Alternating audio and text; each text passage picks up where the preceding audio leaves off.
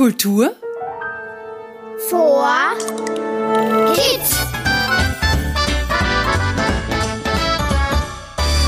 Hallo, herzlich willkommen zu diesem neuen Podcast. Mein Name ist Robert Steiner und ich freue mich auf richtig spannende Geschichten aus Niederösterreich. Mit euch gemeinsam möchte ich die berühmten vier Vierteln entdecken, in die dieses riesengroße Bundesland eingeteilt ist. Und ihr kennt sie, oder? Waldviertel, Mostviertel, Industrieviertel und das Weinviertel. Und genau da starten wir heute.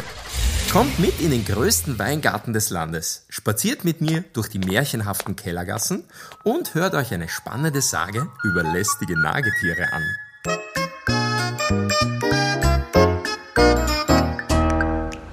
Den Beginn unserer heutigen Reise mache ich hier, am Hauptplatz von Korneuburg. Und dieser Platz ist wirklich speziell, denn es ist ein sehr großer, zentraler und rechteckiger Hauptplatz und genau mittendrin steht das Rathaus. Rundherum ist dann viel freier Platz für die Menschen und den Markt zum Beispiel. Eingefasst ist der Hauptplatz von einer Häuserinsel und das nennt man in Niederösterreich übrigens Kretzel. Das Rathaus von Korneuburg gefällt mir besonders gut. Habt ihr es euch schon mal genau angeschaut? Da gibt's wirklich viel zu entdecken. Okay, das auffälligste ist bestimmt das schöne Dach mit dem tollen Muster der Dachschindeln. Und gleich danach sieht man historischen Prunk vergangener Zeiten. Also Erker, Zinnen, Giebeln, Balkone, Türmchen und wunderschöne Spitzbogenfenster. Über dem Balkon ragen zwei beeindruckende Statuen hervor. Das sind übrigens Kaiser Franz Josef und Herzog Albrecht I. Und ganz oben unter dem Wappen findet man, wenn man genau schaut, sogar eine Inschrift. Erbaut 1895. Hey, aber wusstet ihr, dass der Stadtturm, der heute mit dem Rathaus verbaut ist, eigentlich viel älter ist? Ja, der stammt nämlich aus der Zeit 1440 bis 1447. Und er diente als Wachturm gegen Feinde und Feuergefahr. Wenn man ganz genau schaut, kann man die zwei Gebäudeteile gut erkennen. Der alte Stadtturm und rundherum schmiegt sich das schöne Rathaus.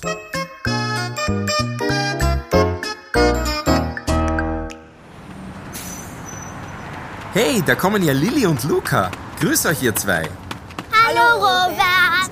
Fein, dass ihr mich heute begleitet. Sagt einmal, direkt hier vor dem Korneuburger Rathaus steht ein Brunnen mit Denkmal. Könnt ihr euch das bitte mal ganz genau anschauen? Der Brunnen ist irgendwie schön. Das ist eine Flöte da oben. Das schaut aber aus wie ein Kochlöffel. Ich glaube, das ist ein Grab.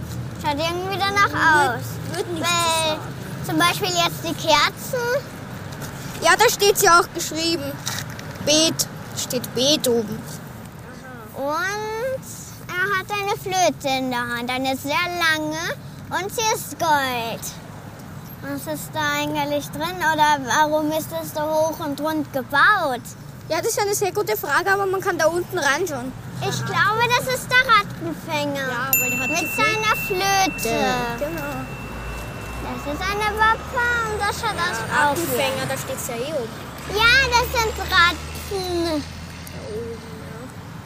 Ganz Und noch ein Wappen natürlich. Ja, ein Wappen ist auch dabei, die Burg. Hey, das habt ihr gut erkannt. Das ist der Rattenfänger von Korneuburg. Und wisst ihr was? Ich erzähle euch jetzt gleich mal die Sage, für die dieses Denkmal steht.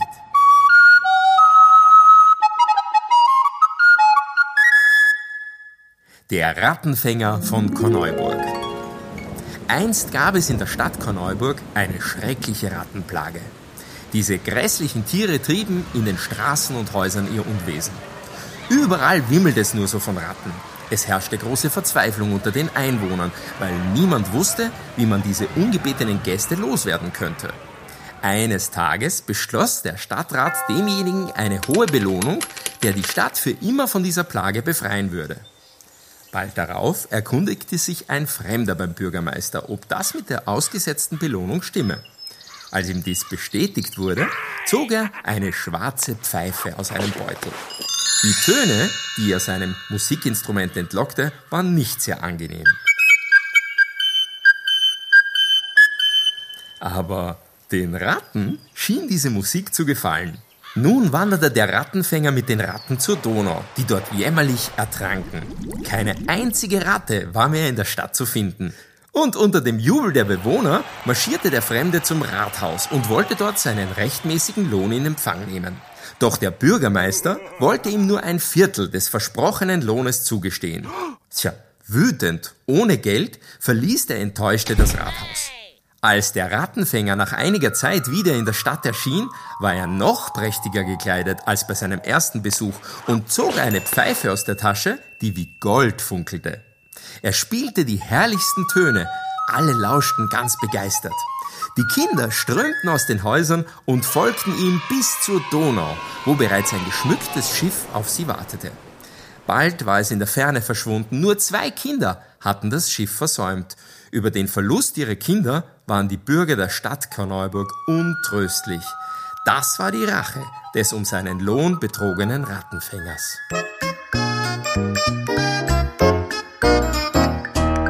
Naja, wenn wir etwas versprechen, dann sollten wir es auch halten. Ich hoffe, die alte Sage hat euch gefallen, denn gleich habe ich noch eine für euch. Mittlerweile sind wir weiter unterwegs im Weinviertel. Durch das pannonische Klima und die Lössböden eignet sich diese Gegend einfach ganz besonders für Weinbau.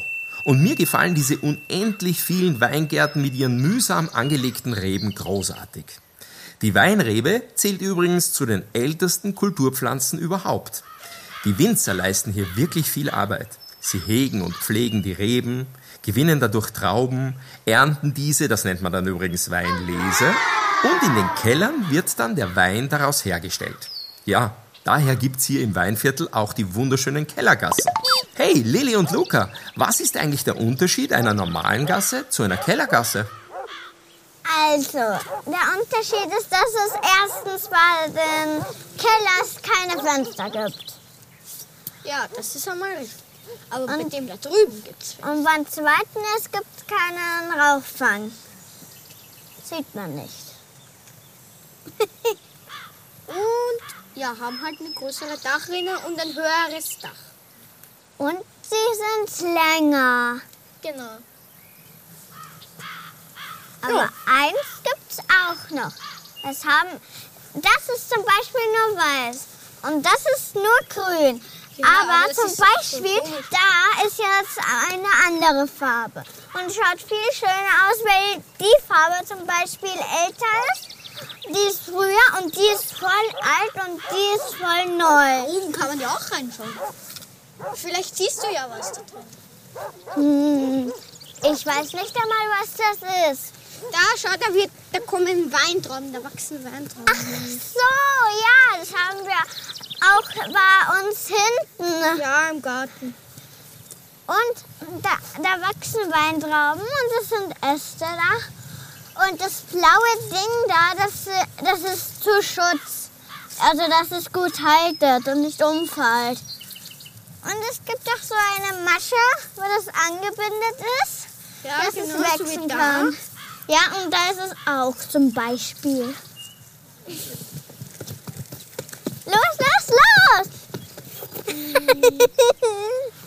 Wir müssen darauf, Luca. Schnell, schnell, schnell. Großartig. Und jetzt habe ich, wie versprochen, noch eine alte Sage für euch. Wie die Weinstöcke ins Weinviertel kamen. Es begab sich einst in einem Weinviertler Dorf, dessen Namen heute niemand mehr kennt. Dort tauchte ein fahrender Händler auf, der auf seinem Wagen seltsame Pflanzen hatte, die er Weinstöcke nannte. Keiner im Ort hatte derartige Pflanzen je gesehen und keiner wusste damit etwas anzufangen. Doch die Bewohner waren freundlich zu ihm und dem Händler gefiel es derart gut in der Gegend, dass er sich niederließ und von hier aus seine Verkaufstouren unternahm. In seinem Innenhof pflanzte er einige Weinstöcke. Bald begannen sie zu treiben und zeigten auch winzige Blüten. Später reiften daraus Trauben, die im Spätsommer süß und glänzend wurden. Neugierig kosteten die Bauern davon und waren erstaunt, wie süß die Früchte schmeckten. Der eifrige Händler hatte aber so viele Trauben, dass er daraus Saft, den Most, machte. Nach heftigem Sprudeln und Wirbeln des Mostes, wobei er zunächst ganz trüb, dann staubig und erst zu Martini rein wurde, entstand ein köstliches Getränk, der Wein. Und der schmeckte den Bauern auch ganz besonders. Gerne kehrten sie beim Händler ein, um wenigstens ein wenig von dem Wein zu trinken. Bald bemerkten sie aber, dass zu viel Wein ganz dumm im Kopf machte, dass man nicht nur das Gleichgewicht, sondern sogar das Gedächtnis verlieren konnte. Als nun ein schrecklicher Riese in das Land kam und von Haus zu Haus zog, wo er alles begehrte, dessen er habhaft werden konnte, gaben ihm die Bauern zunächst ihre Vorräte und dann schweren Herzens auch ihre Haustiere zu essen. Als er jedoch zu dem Haus des Händlers kam, gab ihm der kluge Mann gleich ein ganzes Fass Wein. Gierig trank der Riese es mit einem Zug aus. Doch ehe er abgesetzt hatte, spürte er auch schon die Wirkung des Weines. Zu Kopf steigen. Er begann zu torkeln und fiel hin.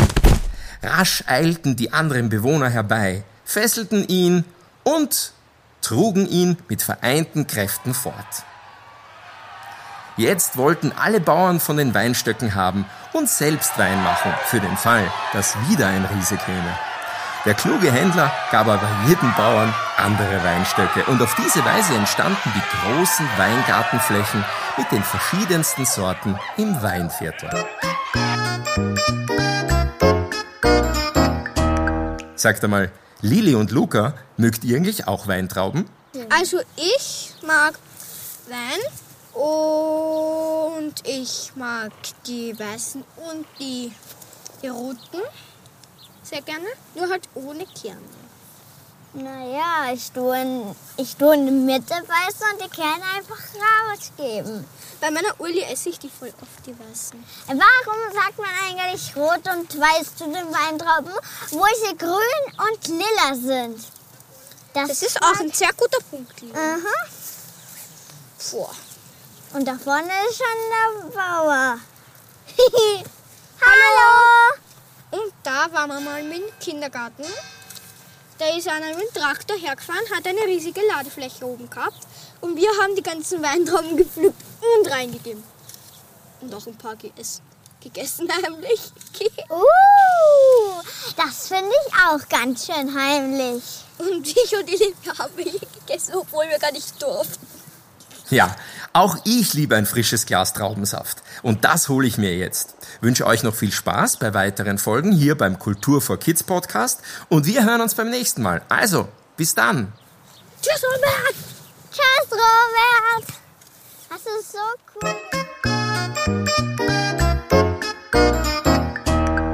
Hey, und wenn ihr jetzt noch Lust habt, zum Rattenfänger oder zum Wein etwas zu basteln, dann schaut schnell auf die Website www.kulturforkids.at, denn da haben wir feine Bastelüberraschungen für euch vorbereitet. Viel Spaß dabei! Kultur Vor